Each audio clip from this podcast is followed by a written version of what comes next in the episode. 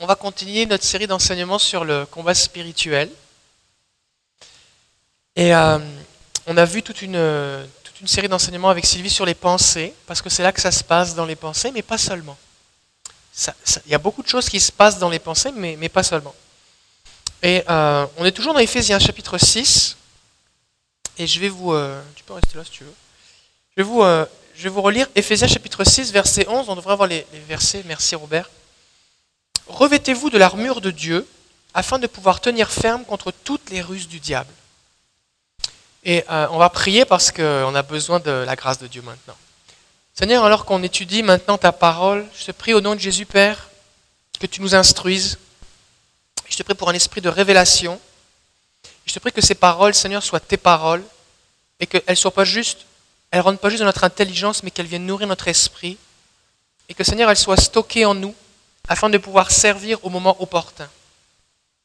Je prie pour tous ceux qui sont en train d'écouter ce message, Seigneur, qui vont l'écouter dans les, jours, les mois, les années à venir, Seigneur, afin qu'eux aussi soient équipés, formés. Lève une armée, Seigneur, d'hommes et de femmes, qui, oui, Seigneur, vont, vont aller dans le camp de l'ennemi, Seigneur, pour libérer les captifs, mais, Seigneur, qui vont rester vivants. Et Seigneur, je te prie, Seigneur, que nous soyons des soldats aguerris qu'on ne soit pas de ceux qui partent la guerre et qui revenons jamais, Seigneur. On veut être de ceux qui ont, qui ont pu. Qui, on veut être comme ces vétérans qui ont fait plusieurs guerres et qui sont toujours vivants. Et Seigneur, je te prie, Seigneur, pour que ceux qui ont été blessés ou qui ont des cicatrices puissent apprendre. Alors instruis-nous, Saint-Esprit. Que ces paroles soient esprit et vie au nom de Jésus. Amen. Revêtez-vous de toute l'armure de Dieu afin de pouvoir tenir ferme contre toutes les ruses du diable. Les, les manœuvres euh, euh, ou, les ruses, eh bien, au verset 11, eh bien, c'est le mot méthodeia, les méthodes. On peut parler de ruses classiques, des plans ou des stratégies. Il y a vraiment des, comme un pattern qui est là que l'ennemi utilise. Il y, a, comme une panoplie d'armes qui est là à sa disposition et qui va utiliser des stratégies qu'il va utiliser suivant les temps, les circonstances, suivant les personnes. Et on a besoin de les connaître. Parce que des fois, des fois ce qui se passe, c'est que les chrétiens croient qu'il y a juste la tentation. Fait que j'ai résisté à la tentation, je pêche pas, fait qu'après ça, c'est correct. Puis là, après ça, l'ennemi, il nous envoie toutes sortes d'autres affaires, puis on est à moitié mort, blessé, sur le bord de la route, sur le champ de bataille, puis on ne comprend pas ce qui se passe parce qu'on n'avait pas compris qu'il y avait un combat spirituel. Euh, le 2 Corinthiens 2.11 nous dit, afin de ne pas laisser à Satan l'avantage sur nous, car nous n'ignorons pas ses desseins. L'apôtre Paul parle aux Corinthiens, il dit, on sait que l'ennemi, il a des buts, il a des plans, il a des objectifs. Alors on veut, on veut être stratégique aussi dans notre façon de combattre.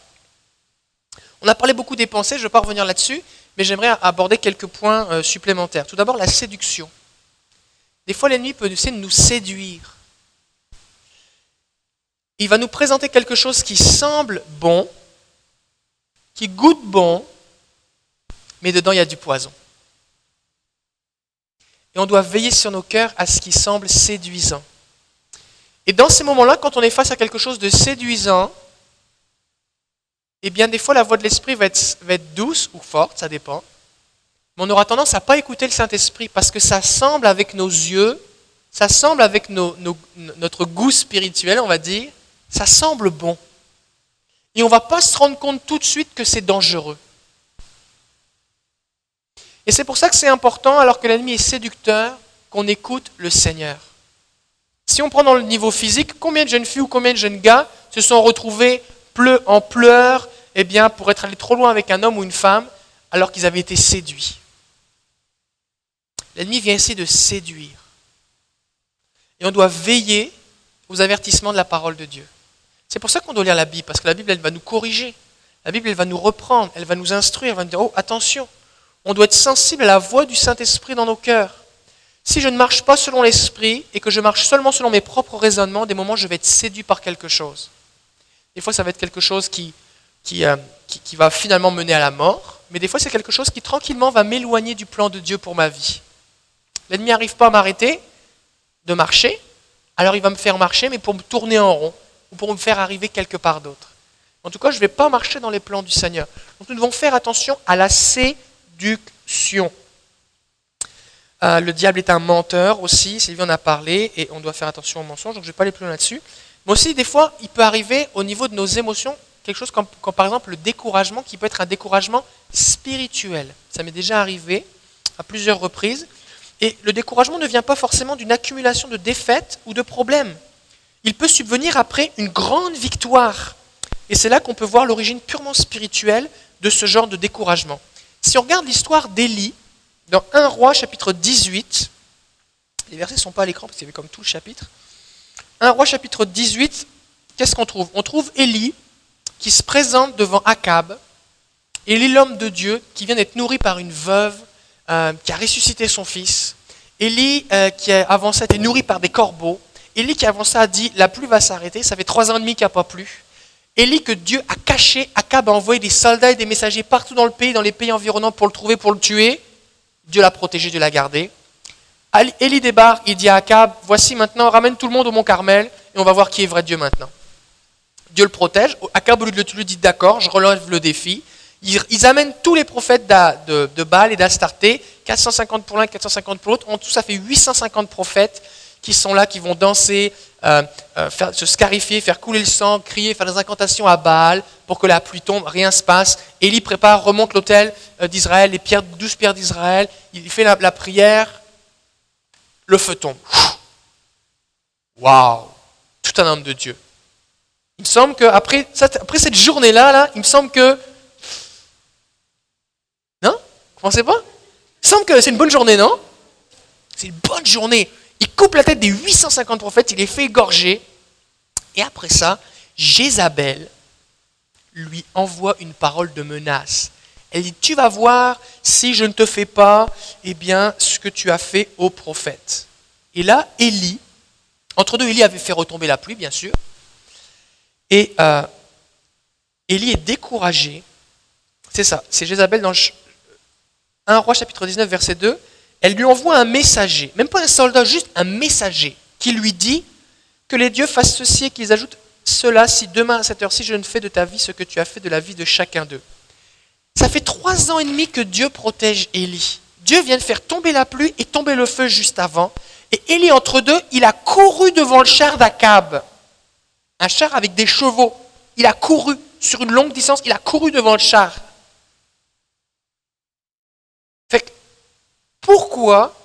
Est-ce que juste parce que Jézabel lui envoie un messager, il a peur?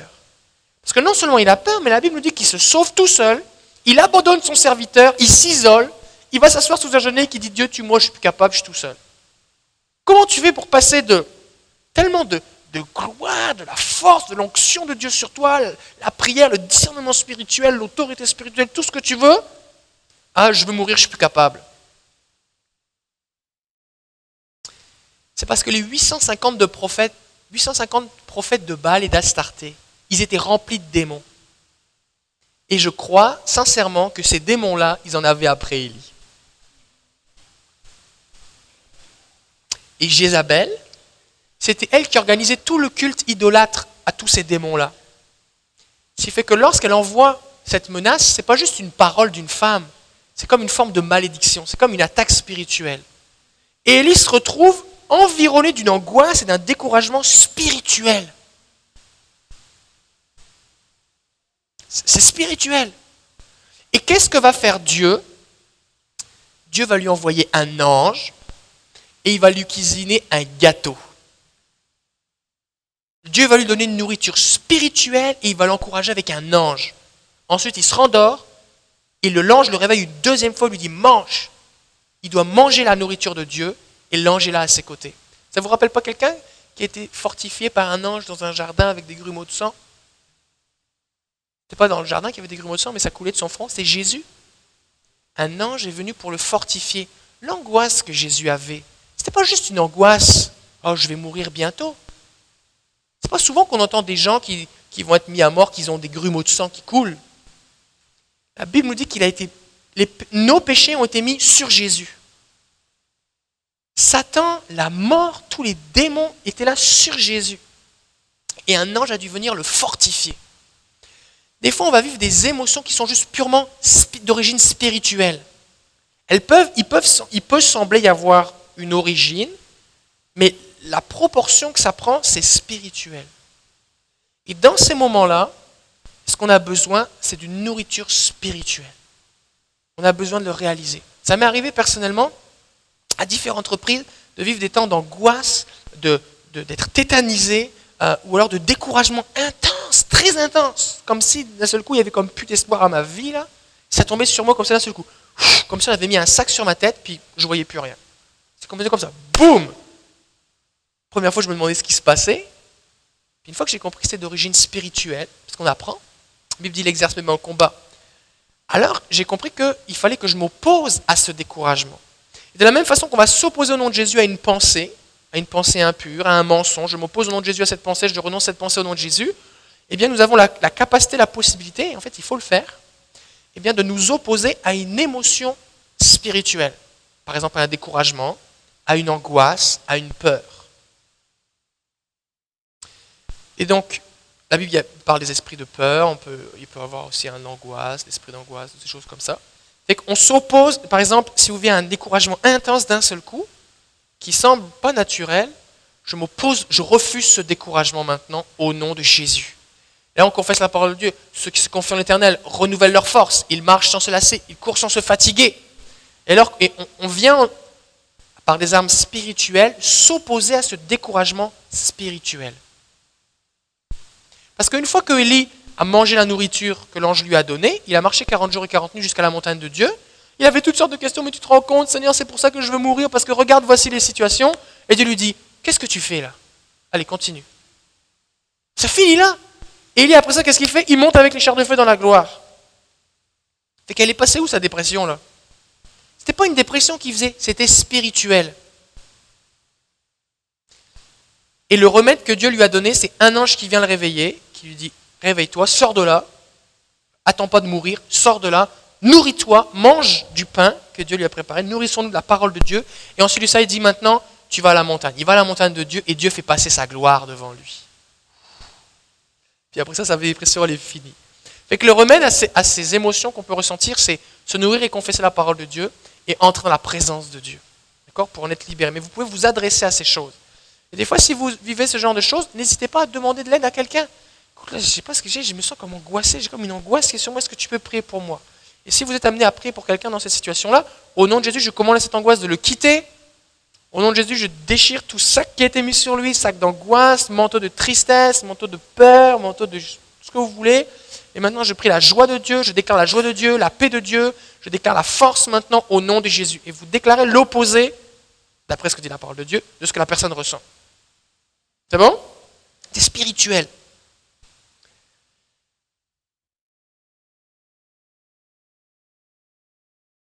Ok. Des fois, on peut aussi avoir des mots physiques. Physiques. Des douleurs physiques.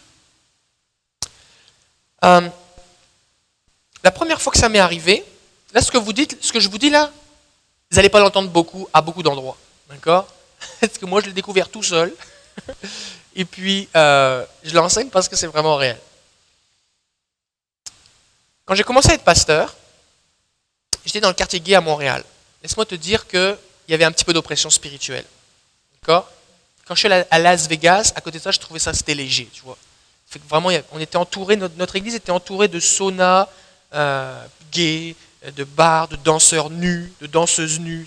on était entouré. Prostitution, la drogue, ça était vraiment dedans. Et puis, euh, on avait prévu de faire une semaine d'évangélisation, euh, de chanter dans les parcs, là où les prostituées, et accent aigu, sans eux, se, se donne en spectacle. Chanter Jésus, tout ça. Fait que ça semblait comme euh, une bonne idée. Là, quand on a commencé à réfléchir à tout ça, c'était moi qui étais en charge du projet, j'avais des angoisses, mais la folie des angoisses, là, c'était terrible. Et j'avais, j'avais mon estomac qui palpitait, mais à l'œil nu, tu le voyais, tu voyais mon estomac bouger comme ça. Des palpitations sur mon estomac. C'était incroyable. Je mangeais des gaviscons, vous savez, les trucs anti-acidité, là. J'essayais toutes les forces possibles, le plus fort. Je mangeais la boîte au complet, dose maximum. Ça faisait rien du tout. Quelqu'un m'a dit T'es stressé, tu devrais incliner ton lit, tu fais de l'acidité. J'ai dormi dans toutes les positions possibles, ça faisait rien du tout. Ça remontait tellement, ça brûlait dans ma gorge, il y avait chaud. Avant de prêcher, des fois, je passais l'après-midi, je prêchais à la réunion de jeunesse, j'étais allongé sur un sofa dans mon fauteuil, dans mon, bureau, Je croyais que j'allais mourir. Je me disais toutes sortes de pensées qui viennent dans ma tête. Je vais être en train de faire un ulcère. Je vais mourir. Je suis pas fait pour le ministère. C'est toutes sortes d'affaires qui venaient dans ma tête. Et honnêtement, c'était vraiment intense pendant des mois, des mois, des mois. Je suis allé chez le médecin. On m'a prescrit des, médicaments à 80 dollars la boîte. Ça faisait rien du tout. Fait qu'arrivé au mois de juin, le camp devait avoir lieu au mois d'août. Je partais au mois de juillet en France. Trois semaines voir ma famille. Alors, je me suis dit, là, je vais aller faire des tests en France, tout ça, parce que je n'avais pas une grosse assurance ici. Fait que je rentre en France, je prends un rendez-vous, on me fait passer une caméra, une fibroscopie, une caméra dans le nez qui arrive dans mon estomac. Et là, je m'attends à ce qu'on me dise, monsieur, vous avez un ulcère, vous avez, ceci, vous avez cela. Le gars me dit, vous n'avez rien du tout. Comment ça, j'ai rien du tout? Vous n'avez rien du tout, monsieur Ah, oui? Puis pendant que j'étais en France, je ressentais pas de douleur. C'était fini les symptômes. Là, je, rentre, je retourne au Canada, ici, à Montréal. Puis là, le camp arrivait bientôt, ce qui fait que je fais un repérage, puis je me promène dans le quartier. Puis au moment où je marche, là, d'un seul coup, ça recommence quand? Mais c'est venu comme sur moi, mais d'un seul coup, et là, j'ai allumé. Oh Il y a un lien entre l'activité que je vais faire, c'est spirituel mon affaire. Là, je ne savais même pas que ça existait un truc pareil. Je dis, ok, ok, c'est spirituel. Qu'est-ce que je fais maintenant? Je suis entré dans mon bureau, j'ai fermé la porte. Là, ça m'a pris tout un pas de foi parce que je suis un chrétien, je parle en langue, je suis rempli du Saint-Esprit. Puis là, je vis quelque chose de physique qui est d'origine spirituelle. Que ça sortait de ma boîte qu'un démon ou l'ennemi puisse m'oppresser physiquement. Ça sortait de ma boîte. Mais c'était ce que je vivais. je ne savais pas où il était en intérieur, à côté, dedans. Je ne savais pas où il était vraiment. Là. Il y avait un problème. Je ne savais pas comment prier. Puis je réalise bien que quand je demandais à Jésus son aide, ça ne passait pas grand-chose et qu'à un moment, j'ai fait un pas de foi et je me suis adressé à la douleur. Et j'ai commandé à ce, que je ne savais pas trop définir, cet esprit d'affliction, cet, esprit démoniaque, force démoniaque aux ténèbres, à la douleur, à ce qui m'oppressait, de quitter mon corps. Je commençais, et je me suis adressé comme si j'étais en lutte avec quelqu'un, sauf avec la douleur. Puis c'est parti. C'est parti. Ça faisait des mois que j'avais ça. C'est parti comme ça, comme c'était arrivé. Une autre fois, j'étais dans une situation où euh, j'avais le bras gauche qui, je devais c'était un samedi soir, j'avais le bras gauche qui lançait comme super fort, j'avais comme des, aiguilles dans le cœur, puis j'étais faible, faible, faible, faible, faible. Là, j'avais eu un cours euh, sur euh, le secourisme pendant la semaine, ça fait qu'on m'avait rappelé les symptômes d'une crise cardiaque et que j'avais comme tous les symptômes. Là, je me dis, que c'est moi qui fabule dans ma tête, tu sais, et que je me repose, j'étais sur mon, sur mon sofa à la maison, puis j'ai cru vraiment que j'allais mourir. Puis au bout d'un moment, là, je dis comme, ça va vraiment mal. Fait qu'on est parti à l'urgence. On arrive à l'urgence, Pierre Boucher, à Longueuil, la salle de l'urgence pleine à craquer, samedi soir. Je dis, on est là pour la nuit, là. J'arrive, puis je marche, je marche pas comme je suis, je suis comme, je suis pas exprès, là, je suis vraiment, je suis vidé, vidé, vidé. Je m'assois à la salle euh, de triage, c'est quoi votre nom, donnez votre cash. Qu'est-ce que vous avez? Là, je décris rapidement ce que je ressens. Elle dit, asseyez-vous là. Je reste assis devant la, la, cahute, là, le bureau. Et puis, deux minutes après, j'étais sur une table pour faire un, un électrocardiogramme direct. Ils m'ont passé devant tout le monde. Et après ça, ils m'ont dit, monsieur, vous n'avez rien du tout. moi, j'étais faible, tout ça. Je rentre chez moi, je me repose.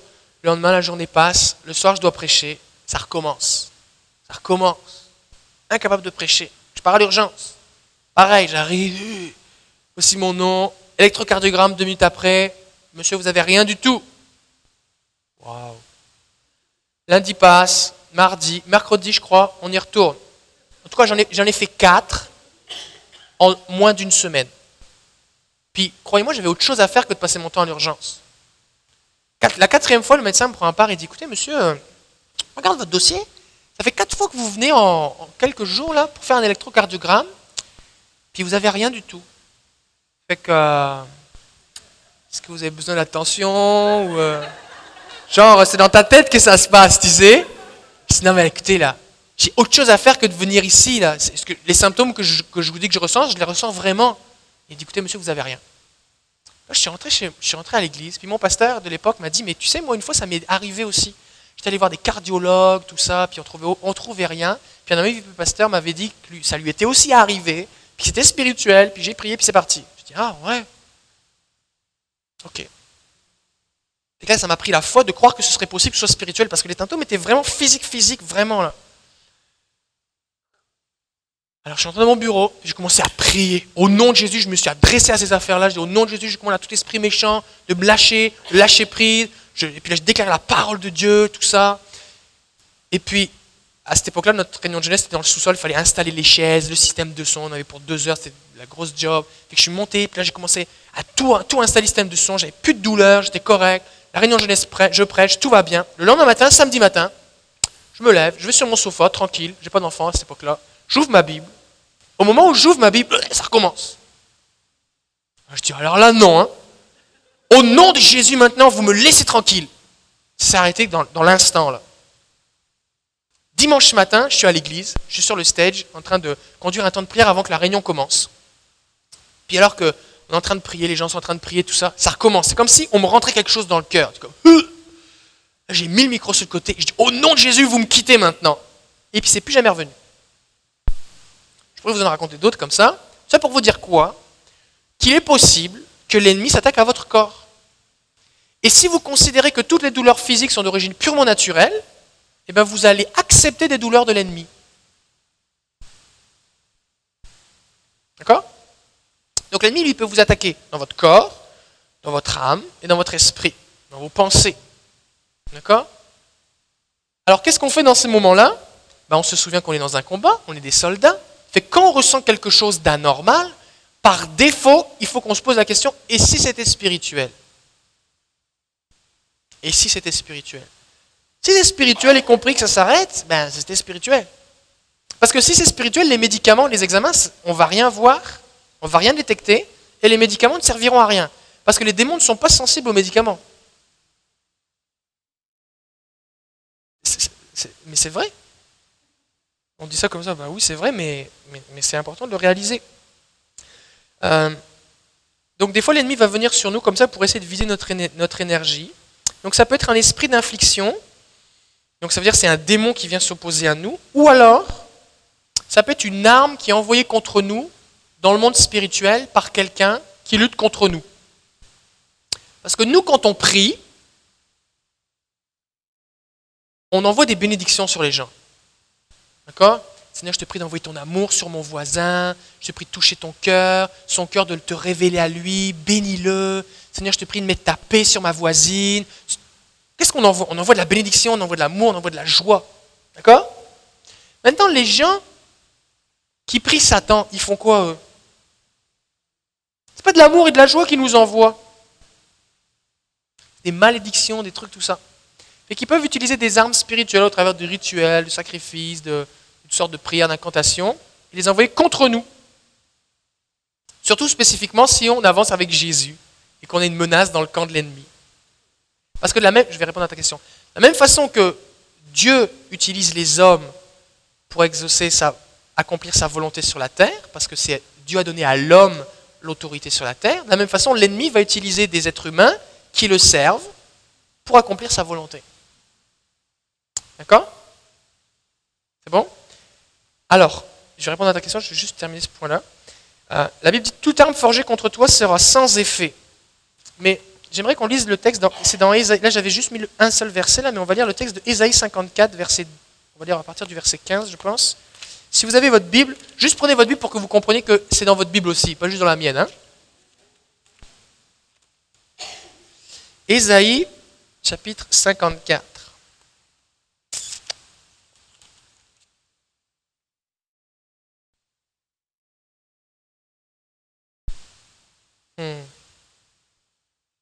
C'est Dieu qui parle. Il dit, verset 15, Ésaïe 54, 15. Si l'on t'attaque, cela ne viendra pas de moi. Parce que nous, on a toujours tendance à penser que quand il nous arrive un problème, c'est la faute de Dieu. Dieu dit, non, c'est pas moi. Dieu est bon. Dieu est bon, il est toujours bon, et il est bon même avec toi. Même avec toi. Dieu est bon. Si l'on t'attaque, cela ne viendra pas de moi. Quiconque t'attaquera tombera à cause de toi. Moi, j'ai créé le forgeron qui souffle sur les braises pour fabriquer une arme de sa façon, mais j'ai aussi créé le destructeur pour le briser. Toute arme forgée contre toi sera sans effet, et toute langue qui s'élèvera en justice contre toi, tu la condamneras. Voilà le patrimoine des serviteurs du Seigneur, la justice qui leur vient de moi, déclaration du Seigneur. Donc il peut arriver, Jésus va dire par exemple, bénissez ceux qui vous maudissent. Si la malédiction n'avait pas d'importance, pourquoi on devrait faire quelque chose? Super important. La Bible nous dit que Jésus a pris nos malédictions. Il a été fait malédiction pour nous. D'accord? Donc si Jésus a pris nos malédictions, c'est aussi parce que des fois, il y a des gens qui vont nous maudire. Ok Après ça, on va, on va embarquer sur un autre point, ce qui fait que je vais répondre à ta question maintenant.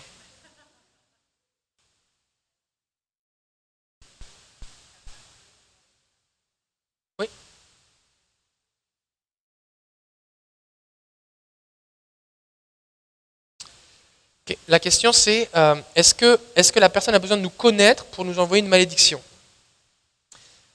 Ben, On va transposer ça dans ce que nous on fait. Est-ce que j'ai besoin de connaître quelqu'un en Chine pour prier pour les Chinois? Seigneur, on prie, des fois, en ce moment il y a une crise en Ukraine, on dit Seigneur, on prie la bénédiction, la bénédiction sur l'Ukraine. Est-ce que vous connaissez beaucoup d'Ukrainiens? Moi, j'en connais pas. D'accord? Est-ce que ça nous empêche de prier? Non. Est-ce que nos prières sont efficaces? On le croit, sinon on ne prierait pas. D'accord? Est-ce que ma prière est plus efficace quand je connais la personne et puis que je lui impose les mains? Oui. Donc est-ce que ma prière va être plus efficace si la personne me connaît? La malédiction va être plus efficace si la personne me connaît ou elle a un lien particulier avec moi? Oui, certainement. C'est pour ça que des fois, quand les gens vont aller voir des médiums, des voyants, tout ça, ils vont leur demander est-ce que vous auriez une photo? Comment il s'appelle? Est-ce que vous avez une mèche de cheveux, un ongle ou je sais pas quoi? Et afin d'avoir un, comme un, cible ou un, contact avec la personne. Ça va être plus efficace. Mais est-ce que, est que des, on va dire des satanistes peuvent euh, envoyer des malédictions, des prières contre nous en tant qu'Église? Oui. Maintenant, est-ce que... Oui. De la même façon que toi, tu peux prier pour n'importe qui. De la même façon que tu peux te promener à Maxi et dire Seigneur, bénis tous les gens qui sont à Maxi aujourd'hui. De la même façon que tu peux prier pour la caissière et la bénir, tu pourrais la maudire. Alors de la même façon que si tu es rempli du Saint-Esprit, ta prière a plus d'efficacité que si tu fais juste dire des prières. Ce qu'on nous, c'est gratuit. C'est ça le fun. C'est que, de la même façon que, ben, je ne vais pas rentrer dans tous les détails, mais de la même façon que. Je peux dire des prières, mais sans efficacité, ou je peux remplir du Saint-Esprit, relâcher la puissance du Saint-Esprit, le royaume de Dieu, et il se passe quelque chose. Je peux voir qu'il y a différents niveaux de puissance spirituelle dans le royaume de Dieu. De la même façon, il y a différents niveaux de puissance spirituelle dans le monde des ténèbres. D'accord Jésus a tout payé pour que moi je, puisse recevoir le Saint-Esprit. Mais, les gens qui trafiquent dans les ténèbres, eux, c'est eux qui doivent payer. Ils des sacrifices, ils vont faire toutes sortes de trucs, ils vont vendre leurs enfants, ils vont aller à faire à telle place, donner de l'argent à un tel, euh, pour recevoir des, en fait, des pouvoirs qui sont en fait des démons. Et euh, plus ils vont avoir de démons, plus ils vont avoir de pouvoir. Donc c'est pas tout le monde qui, pense des mauvaises pensées sur toi, qui t'envoie des malédictions. D'accord? Mais c'est quand même une réalité qui existe. ok? Là, on est dans un cours un peu avancé, là. Euh, c'est cours 102. Euh, mais, mais c'est une réalité. C'est une réalité. Euh, il faut quand même être conscient que Jésus nous protège et qu'on n'est pas conscient de toutes les attaques qui sont envoyées contre nous parce que Dieu nous protège. Cela dit, si la Bible nous présente Dieu comme l'éternel des armées, qu'on doit lutter, qu'on est des soldats, qu'on doit se revêtir des armes de Dieu, c'est parce qu'on en a besoin. On n'est pas juste comme quelqu'un qui est en gougoune, tranquille, relax, devant la télé, en train de regarder la Coupe Stanley dans un char d'assaut blindé, puis l'ennemi tire dessus, puis nous, on ressent rien, puis on avance. C'est pas ça la vie chrétienne. La vie chrétienne, c'est Jésus avec moi, il me protège, oui, mais des fois je m'en prends quand même un petit peu.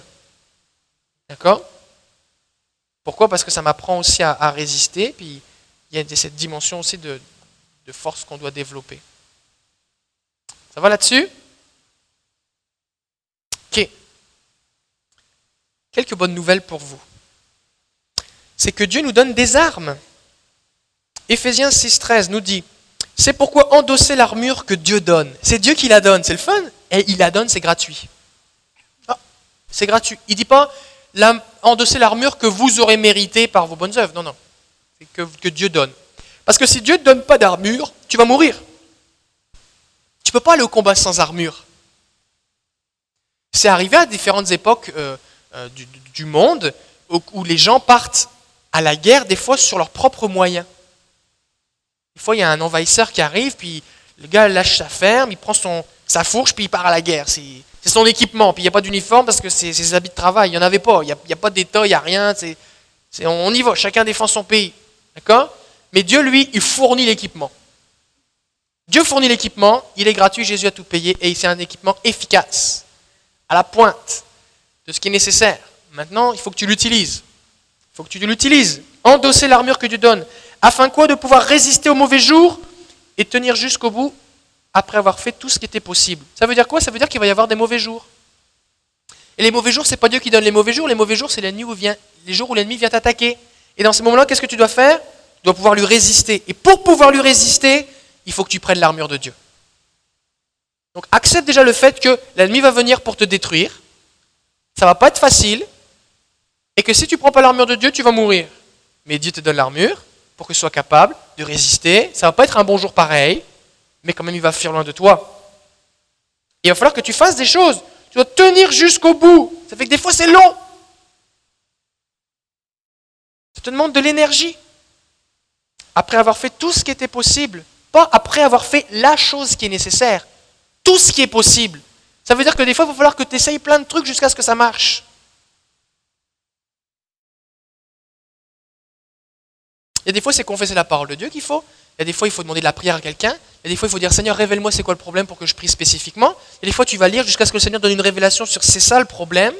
Il y a des fois, tu vas euh, rentrer juste dans la présence de Jésus. Il y a des fois, il faut juste que tu résistes, que tu patientes, puis ça va partir. Euh, ça dépend des fois. Ça va jusque-là? Oh. Le monde spirituel est en plein combat et c'est un monde qui est armé. Est-ce que vous savez qu'un des noms de Dieu, c'est l'éternel des armées? Dieu n'est pas un pacifiste, c'est un pacificateur. Pacificateur, il est armé. C'est en son nom, l'Éternel des armées, que David s'est présenté devant Goliath. Et qu'est-ce qu'il lui a fait? Il lui a coupé la tête. David dit aux Philistins, Samuel 17, 45, Tu marches contre moi avec l'épée, la lance et le javelot, et moi, je marche contre toi, contre toi, au nom de l'Éternel des armées du Dieu de l'armée d'Israël que tu as insulté. C'est l'Éternel des armées. Et juste son nom, c'est important qu'on soit conscient de la puissance de son nom. Je me tiens avec l'Éternel des armées. Il est le Seigneur des armées d'anges. On a un chant qui dit Le commandant des anges se tient à mes côtés. C'est vrai? Il y a des armées d'anges qui se tiennent et les anges sont armés. Et aussi, il est le Seigneur de toutes les forces de la nature. Un bon petit verset pour vous, Job 38, versets 22 à 23. Je pense pas qu'il est dans le PowerPoint. Tu l'as pas, hein? Je pense pas. Job, Job 38, 22 à 23.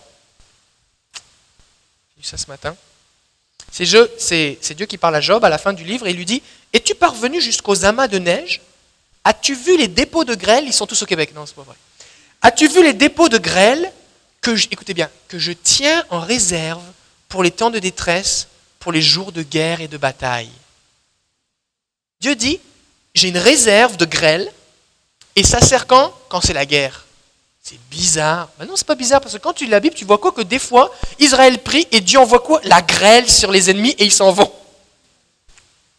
Fait que Dieu, il a un stock. Dieu fait des réserves. Moi, je suis content de savoir que Dieu a des réserves. C'est bon, non? Waouh Aussi, il utilise les animaux sauvages parce qu'il est le, maître de la création. On voit un moment, euh, je ne me souviens plus si c'est dans, Joël, Dieu va parler, il va dire ma grande armée, il parle des sauterelles, de tous les insectes qu'il a envoyés pour ravager les récoltes. Dieu, il envoie tout ce qu'il veut. Hein. À un moment, quand les Babyloniens vont envoyer eh des, habitants pour occuper le pays d'Israël après avoir déporté Israël, la Bible nous dit que les animaux sauvages eh bien, dévoraient les gens, jusqu'à ce qu'ils se soient mis à adorer Dieu la bonne façon. Dieu, lui, euh, soit un lion, une sauterelle, de la grêle, le vent, un tremblement de terre, un ange armé puissant, des chars de feu, peu importe, Dieu a ce qu'il faut, ne t'inquiète pas. Les anges sont armés. Les anges, ils ne sont pas juste avec des petites ailes, sur un nuage, avec un petit pagne, tout joufflu, tout mignon, blond aux yeux bleus, en jouant de la harpe. C'est pas ça, les anges. C'est du sérieux, les anges. Laissez-moi vous dire que les anges, c'est sérieux. C'est pour ça que la plupart du temps, quand quelqu'un dans la Bible voit un ange, qu'est-ce qu'il fait? Il tremble de peur, il capote, il tombe par terre, il dit ah, Est-ce que je vais mourir? Pourquoi il réagit comme ça? C'est parce qu'il n'a pas vu un tout bébé tout mignon là. Il a vu un ange puissant. Genèse 3, 24. Genèse, c'est le début de la Bible. Après avoir chassé Adam, Dieu posta à l'est du jardin d'Éden quoi? Des chérubins qui agitent une épée flamboyante ou une épée de feu pour garder le chemin de l'arbre de vie. C'est sérieux chérubin. C'est sérieux. La Bible nous présente Dieu comme celui qui monte sur les chérubins. Les chérubins portent sa présence. Oh. Les chérubins, ils sont armés. Nombre 22-23. C'est l'histoire de Balaam. L'ânesse vilange de l'Éternel qui se tenait sur le chemin, son épée dégainée à la main. Était armé cet ange-là. Et il comptait bien utiliser son épée. C'est pour ça qu'après ça, il va dire à Balaam, si ton ânesse ne s'était pas écartée, je t'aurais tué. Comment? Avec l'épée. Quand Élisée est entouré de l'armée des Assyriens et qu'il dit à son serviteur, Éternel, ouvre ses yeux, qu'est-ce que le serviteur voit? Des chars de feu. Ce n'était pas des chars de fleurs comme dans les défilés. Hein. C'est des chars de guerre. Et dessus, il y avait des guerriers. Un moment, quand. Pas dire de bêtises. Mais il y a un moment, Dieu envoie un ange qui tue 185 000 Assyriens. Je ne me souviens plus avec quel personnage c'est là, c'est un peu mêlé dans ma tête, mais il y a un seul ange qui tue 185 000 Assyriens. Pouf, ils sont morts. Un seul ange. La Bible nous dit que Dieu a envoyé des anges quand Pharaon eh bien, courait après le peuple d'Israël, euh, avant qu'ils arrivent à la, mort, à la mer, pardon, et les anges venaient et ils enlevaient les roues des chariots pour ralentir leur course. Imaginez Pharaon sur son char, ah ouais, on y va, ah ouais. Du coup, pouf, ils perdent les roues. Qu'est-ce qui se passe? Ils remettent les roues, ils continuent, ah ouais, ils perdent les roues. Les anges enlevaient les roues des anges mécaniciens. Moi, j'ai des anges qui tiennent les roues en place sur mon char. Est-ce que vous savez que Jésus est armé? Jésus est armé? Josué 5, 5, 13 à 14. Comme Josué était près de Jéricho, il leva les yeux, regarda. Voici qu'un homme se tenait debout devant lui, son épée dégainée dans la main. Josué alla vers lui et lui dit Es-tu pour nous ou pour nos ennemis? Il répondit Non. C'est une de mes répliques préférées dans la Bible.